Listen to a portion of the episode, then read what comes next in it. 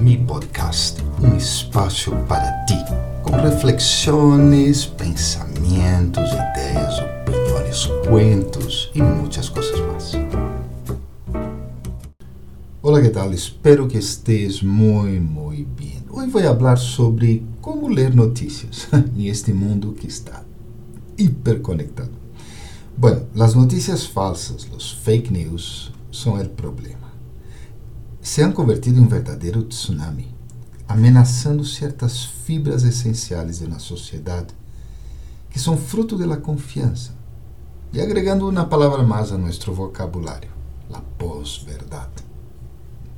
Basicamente, se diz que os hechos não importam, sino as sensações ou emoções, e aí na descrição tu vas encontrar um link para um artigo muito bueno sobre o tema lê-lo.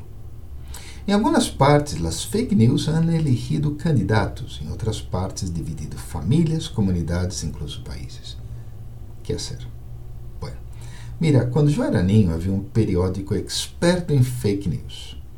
Ah, sim, não é tão novidoso como pensas, ok? E eu, tão inocente, me criei em todas as notícias que publicava. Ademais, não só colocava na notícia, também lhe davam um sentido e a prova de que era verdade. E não, não vou mencionar nenhuma dessas notícias, ok? Porque todavia não supero o hecho de que eu creia em isso.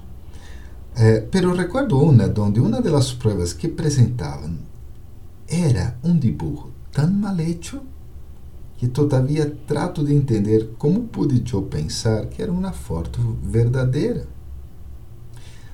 Mira, com a hiperconexão de nosso mundo, as notícias, com exceção de las grandes notícias, acabaram volvendo-se píldoras, sem um contexto real. Isso é isso que as fake news puderam entrar em nossas vidas, incluso com mais facilidade. Já nem sequer necessitam um dibujito esse malecho. Te dou um meio exemplo acá. Durante os Olímpicos de Rio de Janeiro, houve um pequeno escândalo que acabou levando a que uma pessoa fuera removida da Vila Olímpica. Primeiro, eu vi a nota em meios hispanos. Comentários muito negativos de parte de uma de minhas amigas, incluso. Sin embargo, como sou brasileiro, algo não quadrava. Ou seja, eu conozco a gente da cidade, vivi allá uns meses, convivi com muitos cariocas por anos. Ou seja, o contexto não está bem. Busquei então em meios brasileiros a notícia original e surpresa. Lo que eles falavam allá não tinha nada que ver com o que os meios hispanos divulgaram.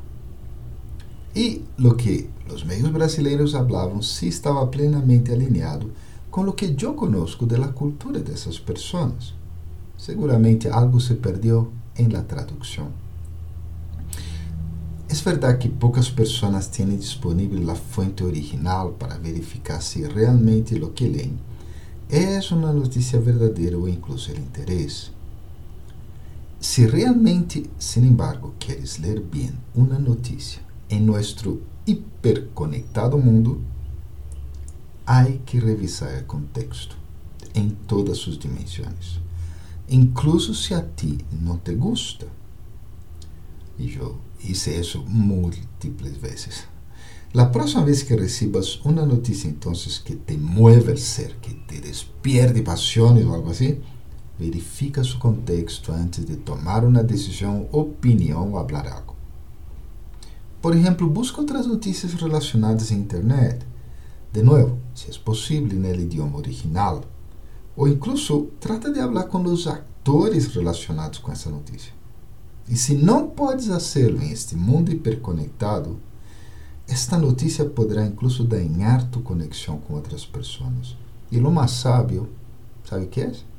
Abandoná-la, deixá-la deixá-la volar e no mesmo viento cibernético que ela trajo. Bueno, espero que isso te ajude a ler notícias melhor e te desejo lo mejor y que sigas cuidándote mucho, ¿ok? Todavía las cosas no están totalmente bien, pero yo estoy seguro que tú sí estás bien. Pon uns comentários aí para que também interactuemos. Bye bye, nos encontramos na próxima semana.